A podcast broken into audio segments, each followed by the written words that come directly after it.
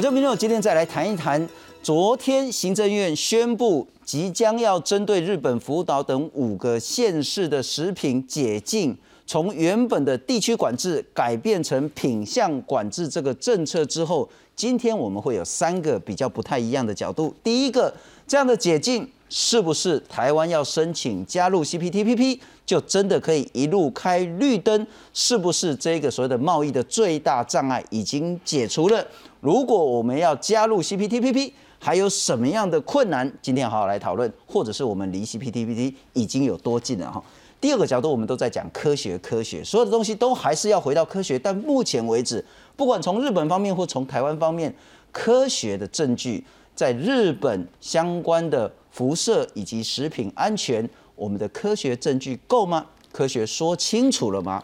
第三个角度可能很不一样了哈。台湾现在当然还是有很多很多的疑虑，但同样的疑虑恐怕在日本也有。那日本的民众，第一个他是怎么看待这十一年来台湾针对福岛五县市的这个禁令，又怎么样看待解禁这件事情？第二个，日本的民众他们自己是如何看待福岛相关地区他们的农产品？水产品以及相关的食品，他们又是怎么面对日本做好了标示吗？日本做了足够多的检验吗？从这三个角度再来了解整个日本以及台湾的食安问题。特别感谢一个我们今天第一次来上我们节目，然后以后一定会常常来。他呢，道道地地的台湾人，不过呢，他是在之后去美国、加拿大留学，他原本呢日本话不会讲。但是他有四分之一的日本血统，后来呢跑到日本去当特派记者，然后在日本呢本来说要待一年，一待就待了十年，然后呢跟日本当地的在地公民团体、农民团体以及台湾呢之间有很多很多互动，甚至呢。日本也找他来当做亲善的观光大使。我们来欢迎是日本政经观察家福泽桥，桥你好，新中好，然后的各位观众大家好。福泽是你阿阿妈阿妈的名字，我阿妈有没有？我阿妈有没有？姓嘛哈？对对对。哦，所以你是四分之一的日本，是那道地的台湾人，没错。本来不太会讲日本话，到精通日本话，没错。对，都请教你了。特别我们该如何理解？日本自己怎么样看待这件事以及他们的产品？再来欢迎是中经院 WTO RTA 中心的副执行长李春李老师。心中还有各位观众晚安。特别感谢是科学月刊的编辑委员廖英凯。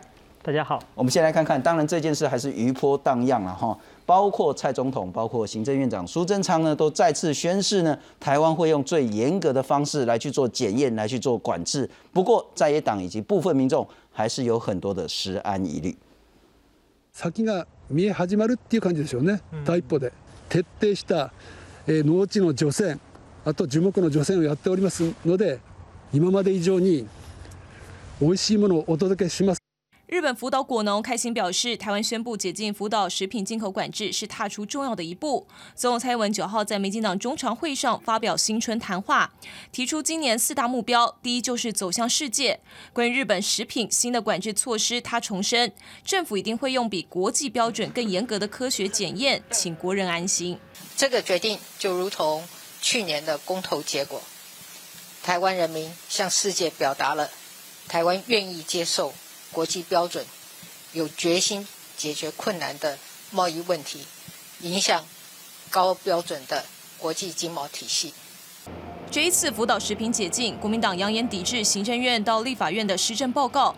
前总统马英九更提出必须要再举办一次公投。前院长苏元昌回应，这是为反而反，只会妨碍国家进步。国民党不要，呃，还是一如过往啊，只会情绪性。的这样子为反对而反对，妨碍国家的进步。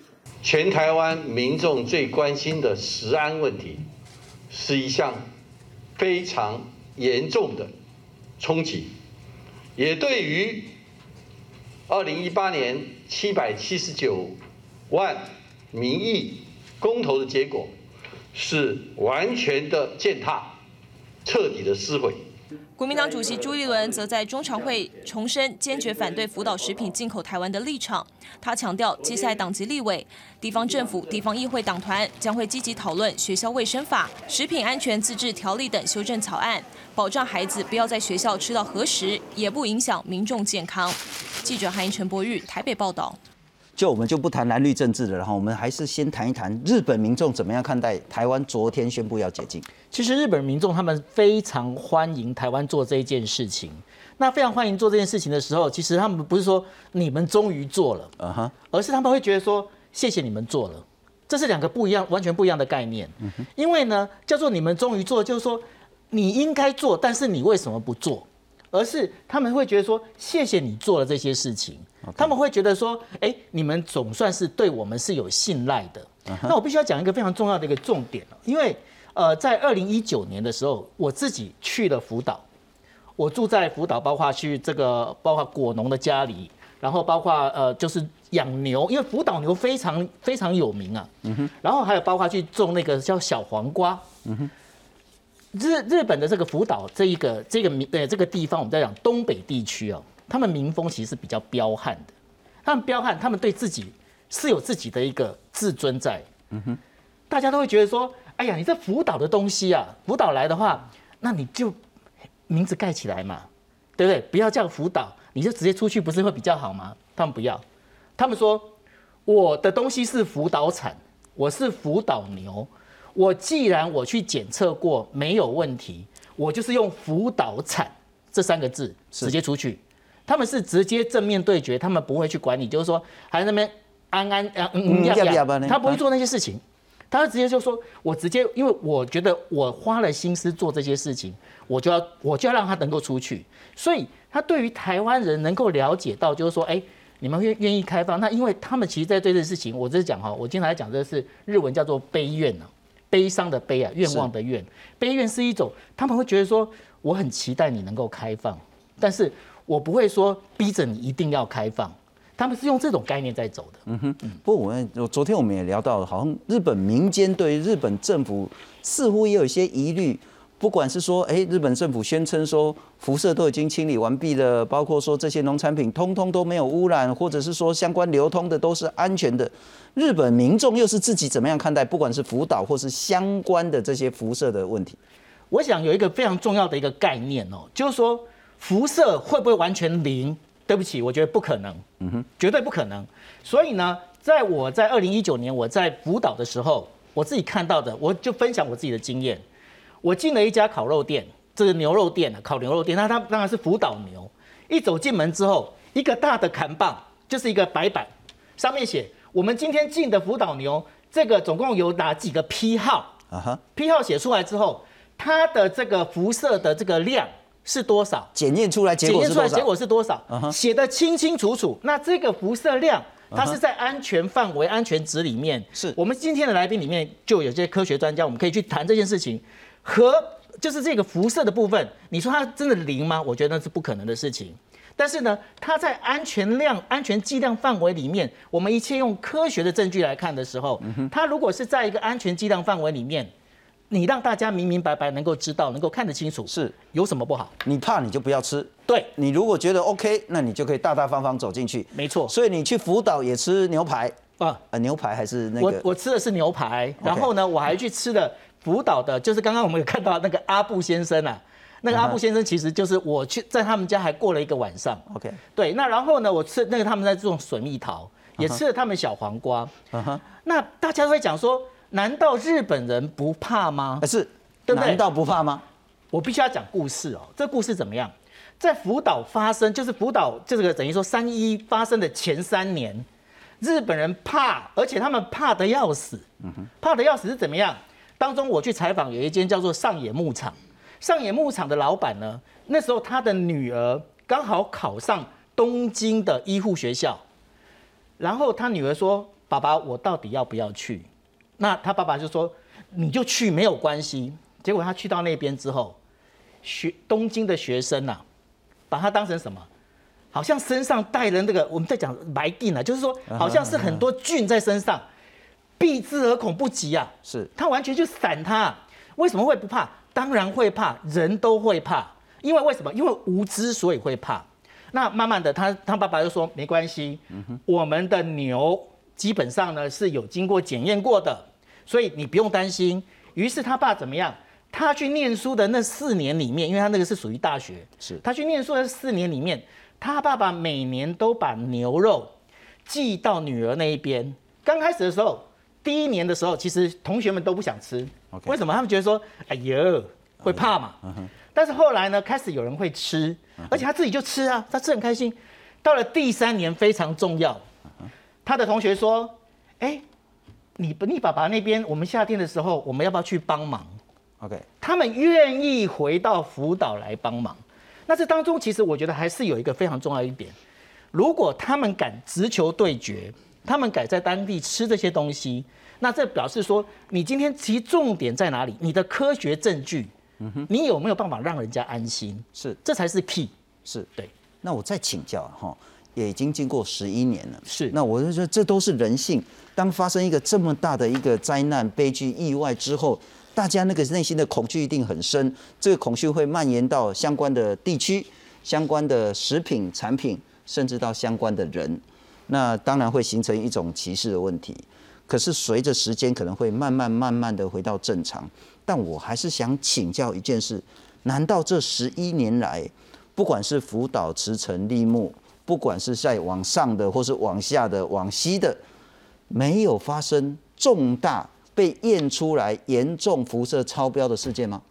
到目前为止，我只能讲我所掌握的媒体资讯里面，并没有这一些超标的事情出现。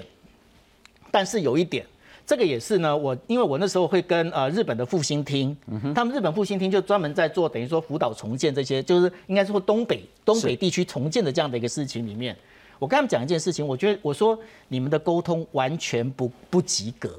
为什么不及格？因为呢，他们其实有在做，他们把这数字其实都有出来，那他们也做严格管控，但是呢，告知的力量，他们完全没去做告，没有做很完整的告知。嗯哼，我觉得这是一个很严重的问题。是，那这也其实就我今天在呃，就是来我们要开始来讨论的时候，其实我也在讲，我说这个媒体它本身应该要承接的有一个非常重要一个责任，是媒体对这事情的理解到底对或不对，因为。我想说，我们的公司这边，我我第一件事情我就看主题啊。我的主题我说，哎，你们写的主题是对的，叫做辅导食品。但是我必须要讲一个重点，我想大家一定要知道，说有很多媒体他们直接叫辅导核食。那我必须要讲的一点就是说，辅导食品不等于辅导核食。是这件事情，大家一定要知道，一定有一个很重要的概念，因为食品跟核食这是两回事。核食就你已经讲说它有污染了。嗯哼。但是辅导食品是辅导食品，是这是两件事情，一定要分开。是如果这事情没有分开，到时候就是整个我们在讲的，就是国家国家所所有东西全部会混在一起，是就乱了。是是是是。不过我们其实也会待会再谈一谈。呃，昨天我们有谈到台湾在做安全风险评估的时候，有一份极为重要的资料是委托。台大肾脏科教授医师姜志刚到日本去做的，那他也会诊了日本相关的。也许请导播让我看第一张 CG 了哈，这张有点小，不过我也许把它用嘴巴念，大家会比较清楚。那那个是二零一八年、二零一九年、二零二零年日本厚生劳动省自己所公告的辐射监测报告。那其实日本厚生省是非常严格在做这个，每天怎么监测多少 P 啊，多少超标。那我们来看看了哈，可能这个真的有一点小。农产品的部分呢，在一八年、一九年、二零年呢，特别是如果是呃低于二十五贝克一公斤、二十五贝克的辐射以下的话呢，抽检了两千六百九十四件，其中两千六百六十七件呢都是低于二十五贝克，换句话说，完全没问题的了哈。所以绝大部分是这样子，但二十五贝克到五十贝克呢，有十件，两千六百多件里面有十件，这个叫微量超标。然后呢，这个是如果是五十一贝克到一百贝克呢，也有十件，这个是稍微多一点点，但也还算是微量超标。那比较严重就是大于一百贝克呢，在两千六百九十四件，二零一八年呢有七件，一九年在五千多件里面有六件。二零年的时候呢，在三千多件的检验里面呢，有二十一件比较严重的超标。换句话说，确实日本的这些农产品，反而在水产品超标的问题就比较小。农产品呢，确实有超标的问题，有微量超标，也有比较严重超标，但比例不算高。可是并非集中在福岛五县市。我再请教一下英凯了哈。昨天最大最大的一个改变是从我们从地区作为管制，变成高风险或是变成品相管制。回到这个检验报告，你怎么看？呃，可能要先澄清一下，我们刚刚所谓的超标，那个标准的标是人定的。那像我国的法规是规定色一三四加色一三七的总量。要小于一百贝克，所以如果我们真的要谈超标、超过标准的话，其实就是大家看到黄那个有下黄底的部分，比方说水蓝色的，在台湾标准都不算超标。对，它其实它在台湾或在日本，其实在甚至是在世界上大部分的国家，因为大因为我们的标准其实定的比多数的国家还要更严苛，是，所以其实它都不算超标，它就是有微量的检出。那当然这种东西我们当然这个检出嘛，总是越少越好，是，但是它并并不算是超标。那我觉得。比较值得一提的，其实是很推荐大家去看这份报告。其实是这张表的后面一份是那个针对不同的日本不同县市，然后就有有做一些不同的这个品相去去调查。所以像刚刚信从我特别问说，在日本当地有没有发现什么重比较重大的可能辐射辐射检出？那其实其实后面这张表有统计，比方说就发现的其中在不是这个东日本五县。就曾经验出有那个蘑菇菌菇类的产品，它被量出每公斤一千七百贝克，那这个是个非常非常大的数值，那很明显，不管它就不符合这个世界上任何国家的标准的。是对，那对，所以对于我们来说，我们我们今天已经很清楚的知道，单纯只看日本的可能这个东日本五线的这个线界，它其实不是那么能够精准反映辐射的分布，但去看一些比较特殊的品相。是比较好反映的。嗯哼，我想给大家看一下，就是我们拿着日本的环境辐射画一张图，OK，让大家望图生意一下。那你可以看到打叉叉的这个点就是福岛第一核电站，所以它的附近那辐射就比较强，先往西北的地方扩散，然后再往西南的地方扩散。那可我们今天在整个在限制的，比方说最难的这个自成和千叶，它其实它的呃环境辐射值其实已经跟整个地球的平均值差不多，甚至是更低的。OK，所以如果说今天我们还是维持过去那样子的管制方法的话，它其实不太符合今天日本实际上辐射的分布。反而是我们应该要回到像刚刚所看到的，有一些东西它特别被量出来，是而且特别超标。不过英凯，这张我就觉得很有趣啊，这个是应该是这一年呃去年的资料，这是二零二零年二零二年底年底的资料，一年前的资料。对。但我们在十一年前福岛核灾发生之后，我们就很自然就是说五个县市先框起来，这个完全可以理解，因为这么重大的一个意外，这么重大的一个辐射污染。你当然周边都一定要做危险的控管，对。可是随着时间改变，空气是会跑的，洋流是会跑的，人动物是会跑的，甚至连植物都会迁徙了哈。如果我们来看的话，反而工程是跟福岛同一个颜色。千叶，我们就原本的五线是有千叶嘛哈，千叶其实没那么危险了。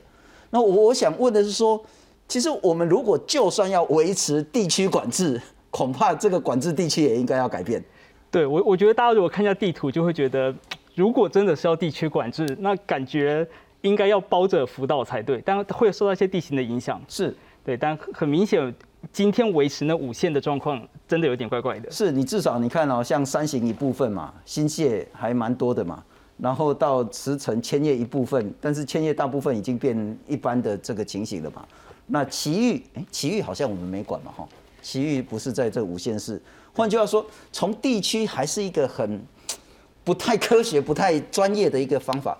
但我还是想问的一件事情，是说，如果所谓的时间可能会让这个辐射的半衰期减少它的整个影响的话，也不过是十一年，为什么背景值这么快就达成了呢？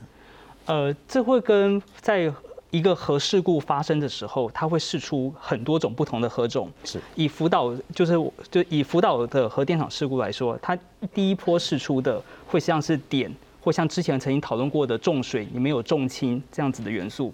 那这些元素的特点，比方说像碘的半衰期，我先背不起几天，但它半衰期蛮短的。是所以到今天其实几乎已经量不太到点一三一这个放射线这个放射性元素。那会时间会留下比较长的，就会是我们今天主要在量的色一三四和色一三七。对，所以十一年的时间，像有一些半衰期是三十，比方说三十年的元素，但其实十一年的时间也是可以让它就是是抵 K 到到足够不足够小的地步。是是是，不同的何种半衰期的长短不一。换句话说，如果是比较短的话呢，可能这个影响就变得很少。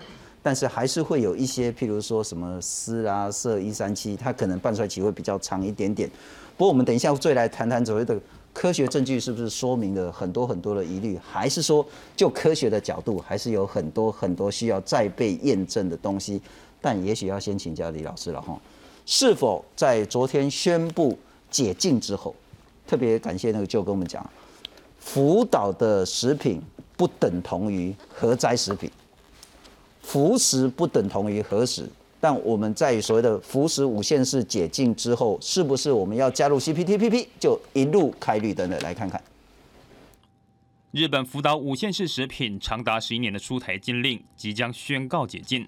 日本政府发言人、内阁官房长官松野博一以及日本外相林方正八号上午都表达，过去就一直透过日台交流协会，以科学的依据说明日本食品的安全性，努力争取解禁。えー台湾側からはですね、 えー日本産食品に対する輸入規制の見直しにつきまして、えー台湾側による今般の規制の見直しに関する台湾側の発表を確認した上で行うこととしたい。日台交流协会台北事务所代表全玉泰也在脸书发文，强调时隔多年能够迎接这一天，感到非常的欣慰。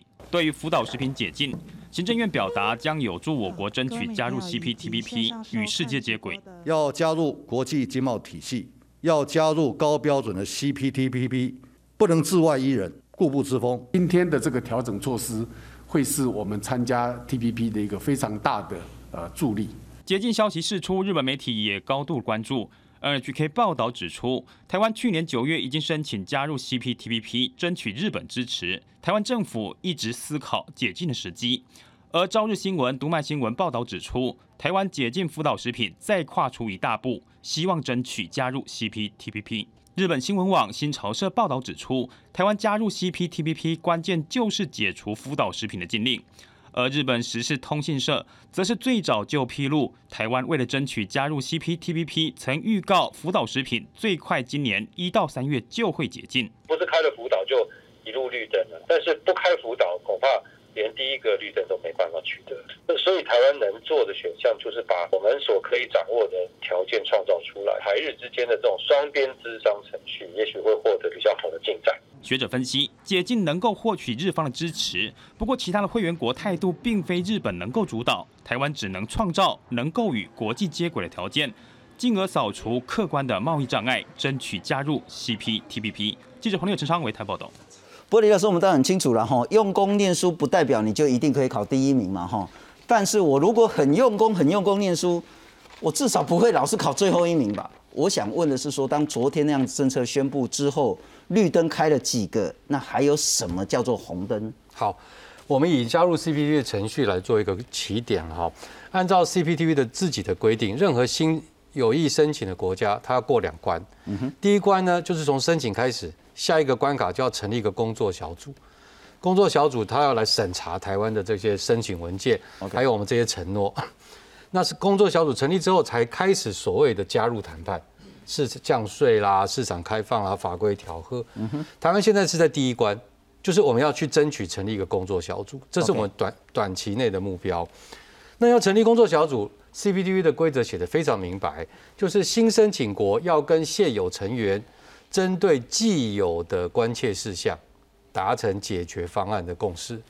所谓既有，就是你先不要谈，你也不你可不可以加入 CPTP？、我们现在谈，我们跟日本，我们跟澳洲，我们跟加拿大，我们呃跟跟越南，过去这几年悬而未决，而是而且是现有成员澳洲、日本关切台湾的问题，台湾怎么去解决它？好，那这这很关键。当然，我们清楚日本关切的议题，当然就是在于说，可能还不止和服食。但好，除了那日本还有关心什么？以及难道不管是您刚谈的那个，像是澳洲、澳洲、越南、越南、那加拿大、加拿大，他们没有对台湾关切的？当然有，当然有。所以我才说，我们这样比喻，我们要走到工作小组这一关。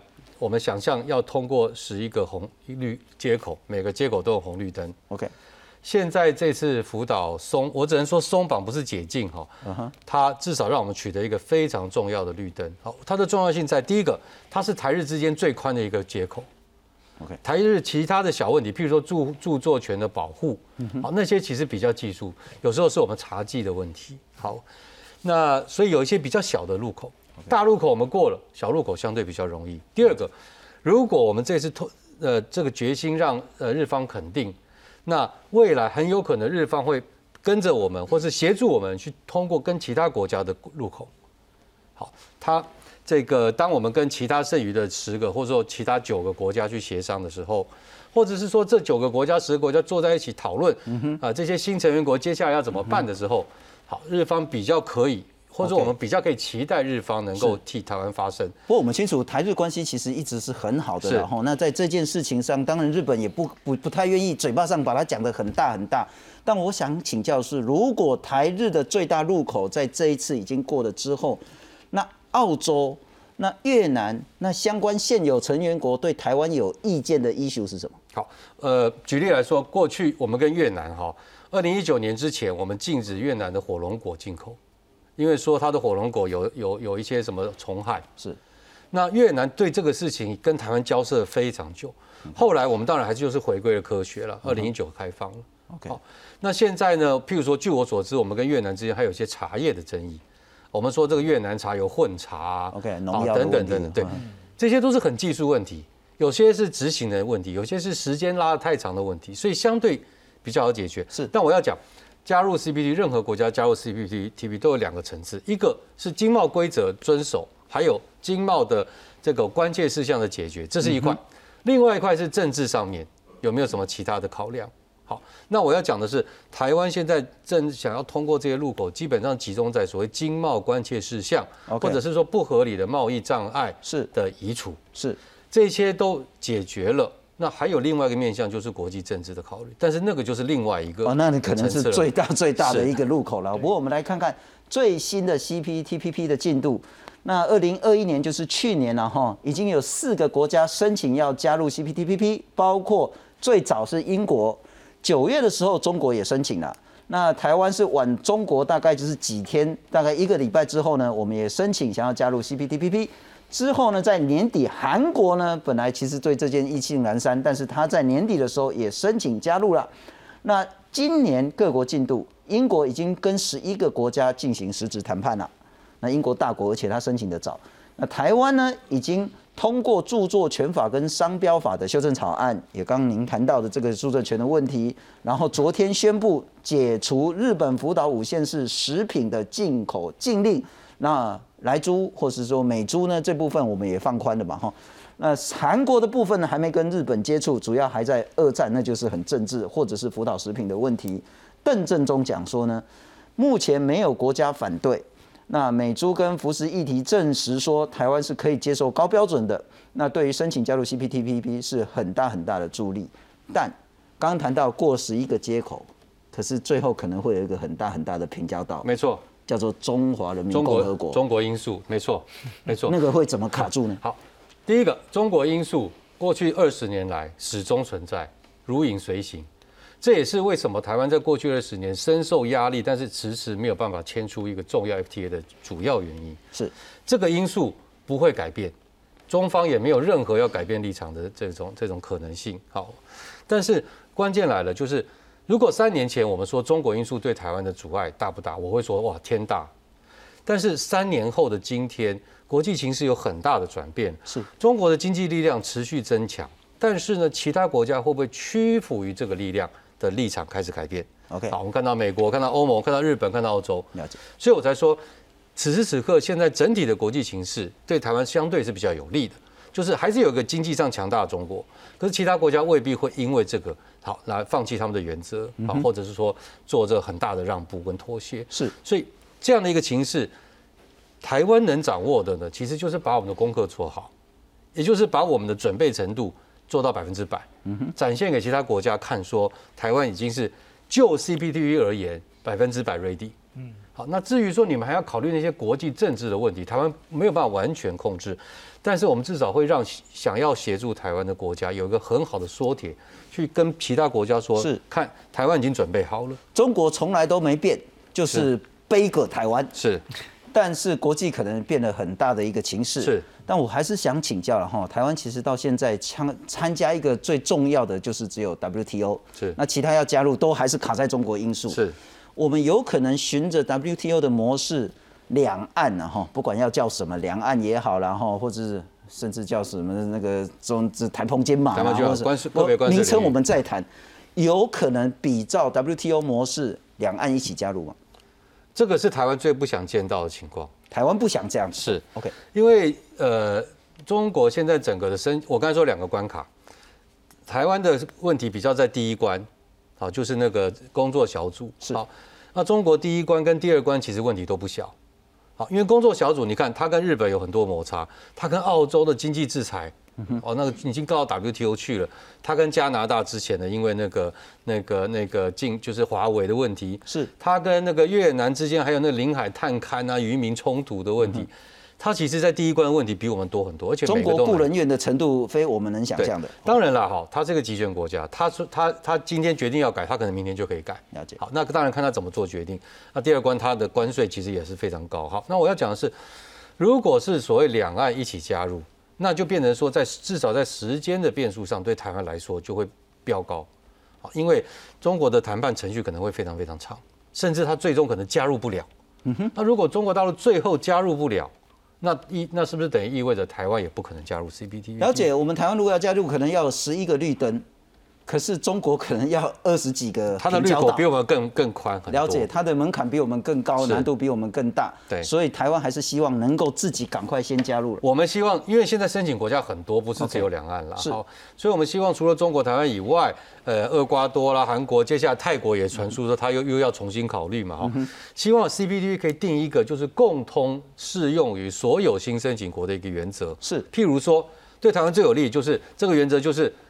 准备好了就往前走，是就谁准备好谁就往前走。我记得很清楚，上次邀请您来谈这个日本的相关食品禁令的时候，我们有谈到说，其实你用地区禁是一种奇怪的贸易障碍，但你可以在所谓的国际标准，或者是你有科学的依据情形下，对特定品相用更严格，甚至高过当地国，就是超过日本的这个规定，譬如说水产品。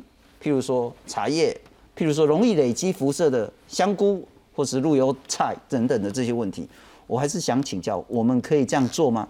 不管是对所谓的刚我们原本已经进的这些，像是那个五线式的特定什么路由菜啦、野生鸟禽啊这些东西，或者是香菇等等的，再多一样水产品吗？其实关键还是在科学证据。对，如果有科学证据，我们要进五线甚至七线都没问题。如果没有科学证据，你进一个村都是违法的。嗯哼，关键其实还是在科学证据告诉我们什么是好。那呃，其实现在台湾的所谓，我刚才说是是松绑，不是解禁哦。因为呢，我们还是把日本视为一个高风险地区哦。是，譬如说日本的所有县市，包含现在准备解禁的五县，它的水产品进口台湾要要具备双证，就是无辐射证明，还有产地证明。欧盟同同样的水产品进台湾是不需要减负这些证据证明的，而且台湾的原产地证明是不是在国家，它下一直到到县都要标出来。像西班牙，它不需要标哪个省；意大利，它只要说我是意大利。可是日本，它要说我是福岛，我是宫城，我是京都，它它要标的这么细。是，所以那这是酒类农产品。那刚才讲到菇类，我们现在昨天才宣布就是。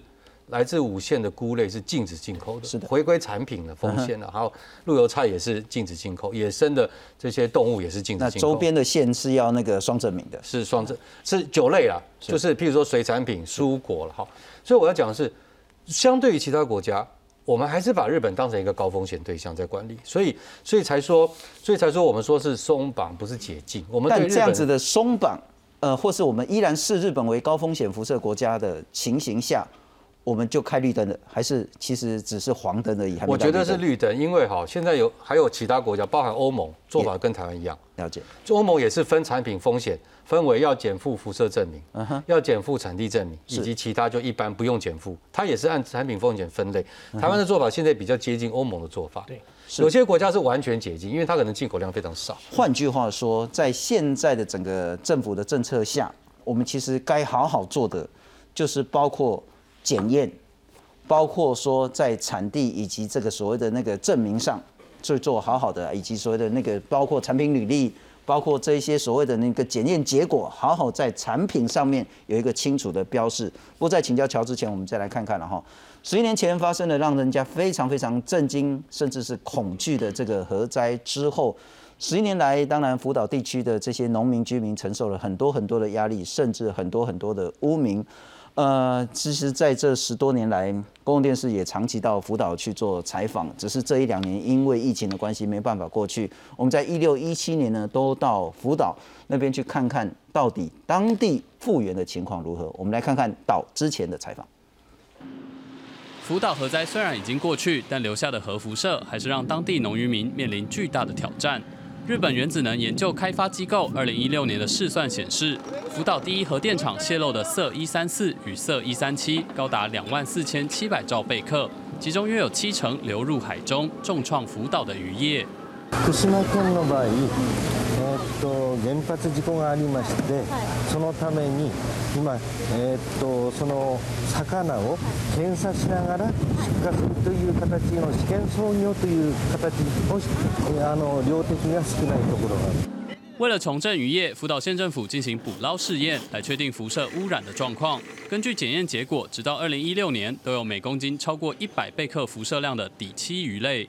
放射性物質の影響で、え、現在も28種類の魚介類が、出荷あのできない状態にありますでこれの中には、ね、沿岸漁業の重要な種類も入ってますのでこの解除の時期がいつになるかっていうのもあの今後の再開時期を、まあ、大きく左右するのかなというふうに思ってます。除了渔业之外，农业同样也受到冲击。福岛农民局内一支，二零一零年从横滨回到家乡福岛，接手家传果园。一年后的春天，妻子怀孕，果树也正要发芽，没想到却遇上福岛核灾。ニュースとかでいろんな怖い情報とかも飛び交うし、いや、あのその時の政府の話だと大丈夫っていう話もあったし、何が本当なのかっていうのは全然分かんなかったから、その そこではすごく不安に思ってましたし事故が起こったのは3月でしたけど芽は出して花は開いてそして葉っぱが出てきてっていうで実が少しずつこう大きくなっていくっていう中で何もしないわけにはいかないから、うん、とにかくいつもと同じように農作業はしてました。灾后局内一只和妻子留在福岛，期待果树能够支撑家计。但是，二零一一年秋天爆发辐射超标事件，农产品大量滞销，让福岛农民组织了土壤俱乐部来自力救济。最初にやったのは、えこの畑の、え表面の放射線量の測定です。細かくこう点を取ってメッシュ状にこう畑を測ってですね、まあそれで自分の畑のその放射線のマップを作ろうということをやって。まず自分たちの畑がどうなってるかをそこで知ることができた次にやったのはえっ、とこれ福島の福島市か福島市の農家全員なんですけど、えー、果物の木を一本一本こう水で洗ってですね表面の放射性物質を落とすっていうようなことをやりました。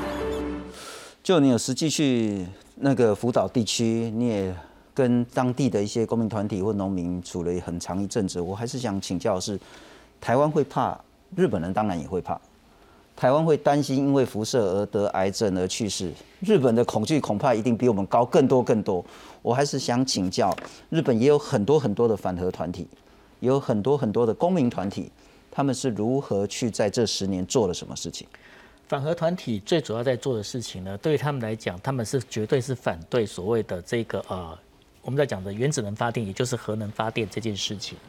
那这件事情当然就是后来日本的确陆陆续续的有几座的那个核电厂是停开了，但是也不能否认的，就是在这十几年过去之后，又慢慢的有些核电厂又重新启动。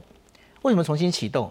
这个当中的问题牵扯到一个非常大的一个一个东西，就是说，当你今天我们在推所谓的零碳排，我们在讲的就是这一些事情，你今天没办法用火力发电，没办法用石化发电的时候，他们算了么一算之后，他发现一件事情：风力发电再加上所谓的太阳能发电，根本不值不足以应付所有日本的一个需求。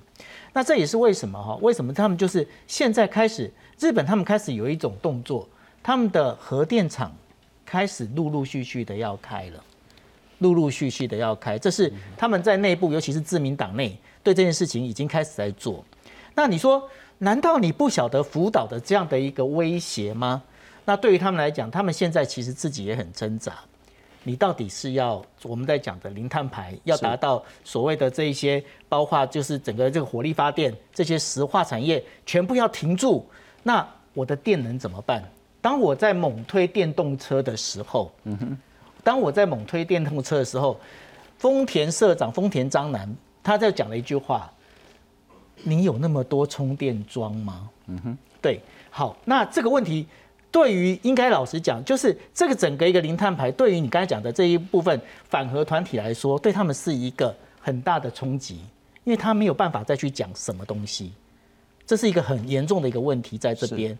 那所以日本他们现在想一件事情：我可不可以把过去因为核电厂是一个大的一个核电厂，他们现在思考一件事情，有没有办法做小的核能发电？有没有办法做小的核能发电？因为当我今天做那么大的核电厂的时候，其实它万一如果我们在讲的，因为日本它就是一个地震频发的一个地方，万一如果再发生一个地震的话，其实后果不堪设想。所以日本自民党他们现在在思考的是，我要做核，我要可能我要重新启动核能。是这个是能源跟核电发展的问题。但我再请教乔，就是说。那针对所谓的已经发生的福岛核灾，在辐射监测，嗯，以及所谓的食品安全上，这些农民、这些公民团体，乃至于反核团体，他们做了什么事情？农民跟公民团体他们做的一件事情，我刚才也跟大家在讲过了，就是包括在福岛的这些餐厅里面，他所有用的东西，他会告诉你说，我这些食品，我的这一些检测的，我每次进货的检测的这一些，呃，就是我们在讲的，它辐射量有多少？他会直接会写出来。OK，对他们来讲，今天他们的概念很清楚。他们在讲说，今天如果我自己辅导人我都不吃辅导的东西的话，我凭什么叫别人去吃？嗯哼。所以对他们来讲，他们要求的是更精准的、更清楚的标示。是。所以我在参加，我去那个辅导室的那个他们的一个超市里面，他们其实各种的，包括那个农产品，不管是水果也好、蔬菜也好，还有包括牛肉也好。他们的这一些检测的这些数值，他们都会写出来。这是在这，我必须讲，这个是在东北的时候他们会做的。但这个检测是政府做还是民间做？民间自己做吗？政府做，但是民间必须要去符合，因为在日本的话，他们的农产品，他们其实就跟台湾自有农会一样，他们叫做 JA，他们有一个就是他们 JA 的这样的一个呃，算是一个组织在里头。他们今天也担心，担心什么？今天如果我出货到超市，我的这个检测值超标，是那可是一个不得了的事情，因为这个绝对是会被拿来做一个媒体的一个文章啊。嗯哼，所以对他们来讲，他们要做的事情就是说，先自我先自控。是，所以刚刚我们在那个影片上面，我们也看到了很多。嗯哼，在他们在讲的就是说，今天我要把我这东西，我要把这土壤，包括我这些东西，我都能够做好。我把这事情做好之后，我才知道说我接下来我能够去。告诉人家说，其实你吃我东西，你是可以可以去把它吃下去，你是安全的。嗯哼，他们在做这件事情。是是。我很快打个岔，其实昨天行政院公布的那个最新的办法哈，呃，它也呃禁止进口的项目，还有一项就是日本内部禁止流通的食品农产品。好，所以像我们刚刚看了一些片尾片画面哈，谈到说，不管是日本的 JA 自主的，或是政府检测，如果他自己内部禁止流通，那当然也就不可以进口。换句话说，并非日本现在所谓的那个辐射是零，它还是有污染。只是说当他们发现有污染，它就不会在市面上流通的这个概念。不过我们来看看，然后尽管如此，还是会有所谓的微量检出，其实应该叫微量检出，不叫微量超标了哈。微量检出以及呢超过一公斤一百贝克，但这个比例不算高的情形。不过我们再来看看另外一张，也许是一个重要的因素了哈。那五县市有没有比其他的这些地区高呢？有，但是不是高到非常严重？也就是说，也并非非这五县市的食品就完全安全无虞。那我们来看看呢，总计呢有在二零一八年有一百零四件检出辐射，那五个县市里面呢占了五成五，其他的县市占了三成七。一九年的部分呢，检出了两百七十四件的这个辐射，那五县市呢占了百分之四十九，非管制地区占了百分之三十八。二零二零年呢，它比较特殊一点，真的比例很高了。五县市占了百分之六十一，两百四十四件里面有一百四十九件，其他的呢是三十六。但这个主要是因为菇类，就是因为菇发生严重的事情，所以这个比例飙高。那我先请教一下英凯了哈，如果按照那个东西的话。理论上不应该会有这样子一个比例，所谓的检出辐射，甚至有所谓的一百贝克以上的这个情形。第二个，我再请教您这一件事情是，昨天行政院或者是行政院长苏贞昌呢，他谈到这个概念，就算台湾人民一年三百五六十五天，一天三餐，餐餐吃福岛地区的食品。那么我们吃进去的辐射剂量的影响，也比搭一趟长城班机来的低。就科学角度，你能理解或是能支持这个论述吗？呃，我没有很听得懂刚刚第一个问题，大家再确认。OK。但是如果关于就是苏院长的这一段，我先好，我先提出赞成他的理由，再提出那个不同意的意见。OK。那我把行政院的的的昨天的简报。就他有一个，他们做了六份科学文的的回顾，然后帮大家算的，就是就是在这样的食品进口之中，大家可能会收到多，就是会你会吃到多少的的这种辐射的量。然后确实，因为在目前，不管是比方说姜志刚教授他自己去日本去采样，或者是从日本当地的其他的这些采样数据来看。确实，辐射的残留量真的很低。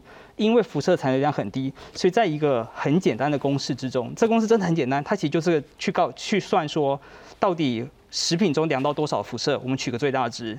你平常会吃多少的的食品？因为你不会吃到无穷上限嘛，你也不会完全不吃任何东西。然后这些食品中所量到的辐射，不同的辐射物质对于身体的伤害有不同的特性，所以需要乘乘一个参数。那大家不用特别去背这个参数。是。以及最后面这我们并不是每一口都是日本食品，所以它可能会有一个进口的比例。那我们在过去的不不同研究中，有些用百分之一点四，有些百分之一点六，Codex 建议百分之十。总之，在这样子四个很简单的参数算出来之后，就会告诉你大概你大概只会收到的这个辐射的量，大概就是五个，大概就五到六个，最高五到六个维维西弗 （microsievert）。嗯哼。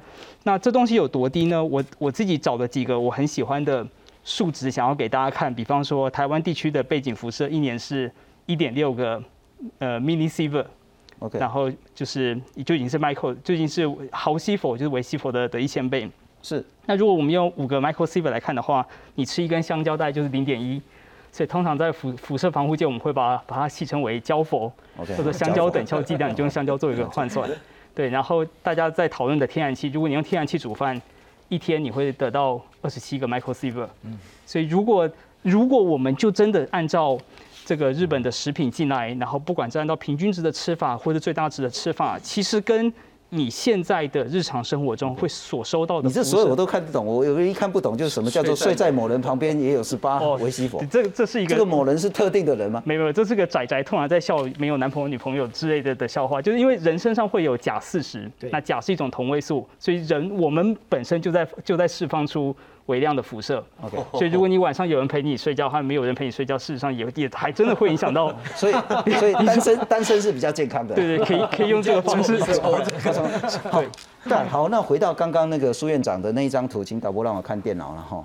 对，所以我想问的是说，所以那个科学的疑虑是说，假设我们所有接触的食品，或者是呃我们的周边变电那个所谓的背景值，或者所有的东西，都是我们测得的安全值，而这个值是正确真实的，我们其实是安全的。是，就是只要确保它是符合目前我国的法规的规范，然后可能有很好的检验的方式，一切都符合法规的规范的话。对于一般的民众来说，你的确完全不用担心它会造成什么样的影响。好，对，但我我想要提出的另外想要提出一个不同意义的意见，因为我们都我们在谈食安的时候，这些都是统计，统计看的就是大部分民众的模样，而大部分人是很健康的。只是实际上的食安管制规范是要针对少部分的人，就像是我们过去在讨论各种。比方来猪啊，各种各种的这个农药等等的，我们其实都是在看特殊的族群。所以，例如像是婴幼儿的产品，我们一定会定更严格的标准。当然，那所以这时候我们必须思考是什么东西、什么样子的族群或人，他是面对这个日本东日本食品的特殊族群。你在来猪的议题中，我们知道心血管族群的人，哎，你不要碰。是。那那对于这个日本东日本食品或何时复试，到底什么是特殊族群？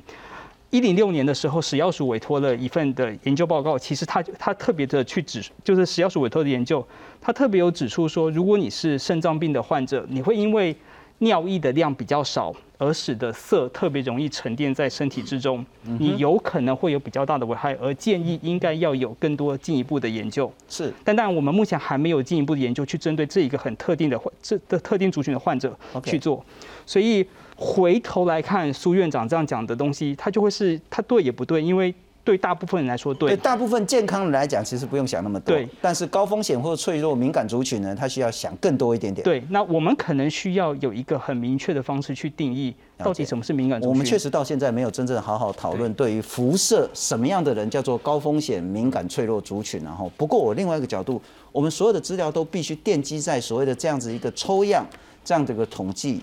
是真实的反映在所我们接触的所有的环境、接触食物、接触其他的这些物品，但我们的抽检检测能力，您认为可以支撑相关的真实数据吗？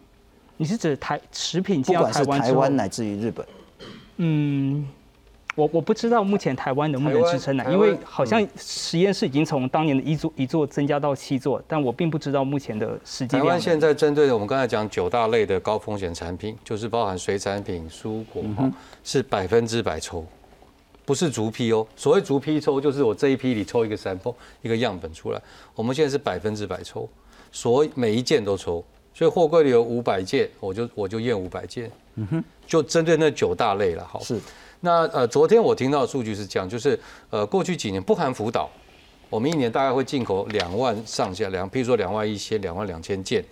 我们的实验室的检测能力一天是七万件。嗯哼。所以就就我听到的行政院公布的资讯，我们现在的即便是逐项抽检的能量是可以应付来自日本的。那你说福岛开放会不会巨幅增加？我我我觉得完全不会。好。因为其实日本有四十七个嘛都道府县，对不对？我们已经开了其中的四十三个，呃，四十三个，哎，对不起，不是四十七个，扣掉五个，对，开了四十二个，四十二个，好，只剩下五个没开，四十二个大概就是这两万多件的来源了。是，那未来再增加五个，是不是会变成三万？我不晓得，好，几率看起来不是很高，但即便变成三万，还是在我们一天可以抽检七万能量，尽管大家会很超，但是我们能量是够的。是。OK，不过我再请教一下球了哈，就是说，那日本自己的做的检验的能量是那种用非常高、非常高的标准跟这个频率去做检验吗？他们现在是分成两个，一个就是 JA，另外一个就是他们自己官方的这这抽检的部分。其实这部分他们现在是用抽检的方式在做，他们并不是用逐项检验的方式来做。那这个部分的话，但是呢，对他们来讲，他们会当然有一个说法，他们会认为就是说，这个当中我是在一个。符合的一个范围里头，我去做这件事情。那所以，如果是这样的一个看法的话，对他们来讲，他们觉得说，这我可以提供给你一个科学证据，他是用这样的方式在走，所以他们会认为这个是一个符合所谓的一个科学的方法。但至于说这个量到底要多少，我说实话，这个部分就变成是要回到了。就是这所有东西里面，就更细的部分要去讨论了。我很快补充一点哈，去年九月，欧盟公布了它最新针对日本福岛以及其他地区的管理办法。好，那里面它主要的调整依据，其实就是日本厚生省做的，就是我们现在引用的这个报告。对，好，所以我们可以说，如果我们觉得日本是当事国，好，我我们觉得它的它抽样可能会有一点什么问题，我我相信没有，但是假设有怀疑，那我们要说，这日本的这样一个报告其实是某种程度经过欧盟的认证。欧盟其实就是用了日本，他接受后生省的这个报告，那他也用这个报告作为他调整针对就是这个改重新分类他对日本食品管制的基础。是是是，换句话说，呃，欧盟接受日本后生省的这个检验报告，是。那台湾如果要用更严格的标准也没问题，我们就是用更高的、更频率更大的这种逐批的检验。但是我再请教一下那个英凯，然后刚我那个问题也许问的不是很精准。从科学的角度，你如何理解？我们请看第一章跟第二章，在这一连串二零一八、二零一九、二零二零，依然有所谓的微量检出，甚至有在农产品呢，虽然比例算低，两千六百九十四件有十件，一九年五千多件有十八件，二零年三千多件有十一件，超过一公斤一百贝克的情形，该担心这件事吗？如果有检验出这样子的一个比例的话，呃，不。嗯，好，不应该担心这件事情，因为实际上面从就是风险来算的话，的确是很低。但之所以会能够量到的原因，除了说本来日本确实就发生核事故，所以你一定还是会有微那个辐射物质外泄。但同时之间，人类在地球上引爆过两千次的核弹，所以本来地球上就还是存在各种人造核种和背景辐射，这些事情也是存在的。再来，仪器还是有仪器的的那些误差限制。